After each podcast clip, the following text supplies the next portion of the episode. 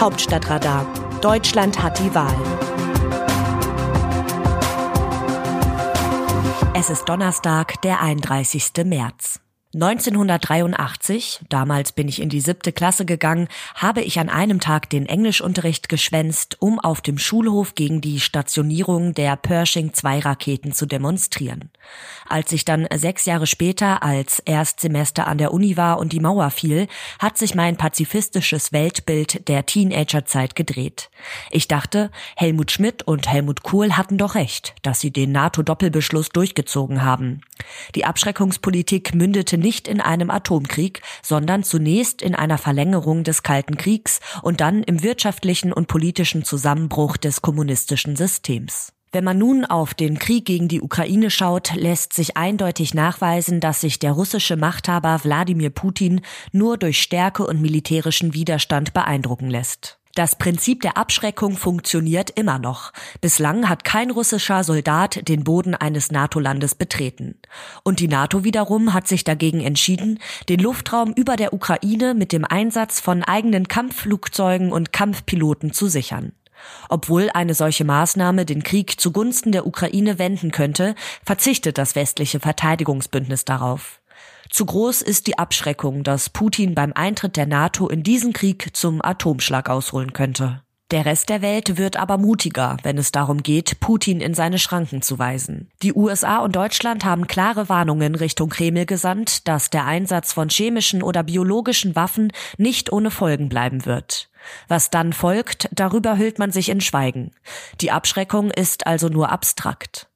Dass Stärke Wirkung zeigt, beweist auch der Poker um die Energielieferung.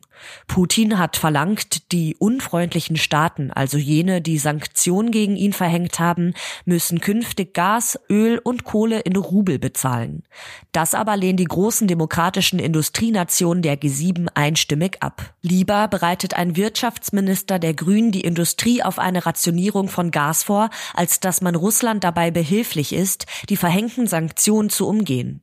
Und siehe da, vorerst will Russland doch noch Devisen akzeptieren. Putin muss überrascht zur Kenntnis nehmen, dass der Westen bereit ist, aus seiner Komfortzone herauszugehen. Die westlichen Industrienationen haben den Schmerzpunkt überschritten, bis zu dem sie bereit waren, die eigenen Werte von Demokratie, Freiheit und Menschenrechten nicht ganz so ernst zu nehmen, solange die Wirtschaft brummt. Deutschland tut sich besonders schwer, die eigene Bequemlichkeit aufzugeben. Kaum einem anderen Land in Europa geht es so gut wie uns. Zuletzt ist die Bundesregierung immer wieder damit unangenehm aufgefallen, dass ihren pathetischen Solidaritätsbekundungen für die Ukraine zu wenige konkrete Taten folgten.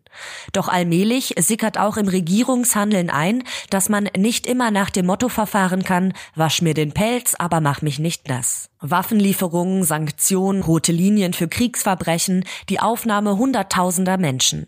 Das alles birgt kurzfristig Risiken für den Wohlstand und für den Frieden im eigenen Land, was sich beides langfristig aber nur mit dieser Entschlossenheit verteidigen lässt. Ob Putin weiter eskaliert und möglicherweise sogar schmutzige Bomben in der Ukraine abwerfen wird, kann man nicht vorhersagen. Dass sein aktueller Rückzug aus Kiew tatsächlich ein Zeichen der Deeskalation sein soll, da muss man skeptisch sein. Kurz nachdem er Ende Februar Bilder von einem Rückzug seiner Truppen von der ukrainischen Grenze hatte verbreiten lassen, griff er das Nachbarland an.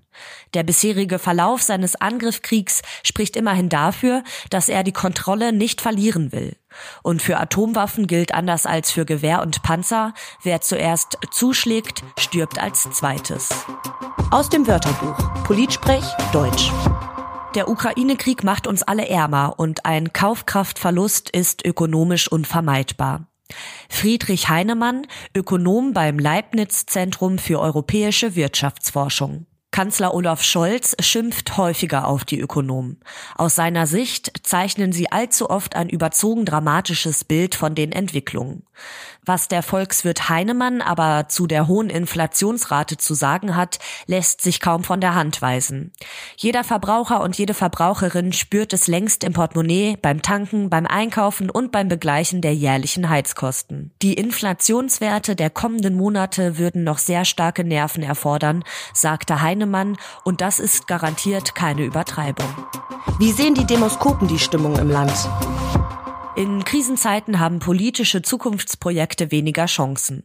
So zählen in der aktuellen Forsa-Umfrage 85 Prozent den Krieg in der Ukraine zu den aktuell wichtigsten Themen, gefolgt von Corona 50 Prozent und Energie 33 Prozent. Nur 5 Prozent nennen in dieser Rubrik auch das Klima. Es bleibt also nur die Hoffnung, dass die Energiekrise zugunsten des Klimas ausgeht. In der Sonntagsfrage gibt es wenig Bewegung. Die Union hat weiterhin leicht die Nase vor den Sozialdemokraten. Bei der Kanzlerpräferenz liegt Scholz mit 52 Prozent weit vor Oppositionsführer Friedrich Merz mit 17 Prozent. Das Autorenteam dieses Newsletters meldet sich am Samstag wieder. Text Eva Quadbeck, am Mikrofon Alice Mecke.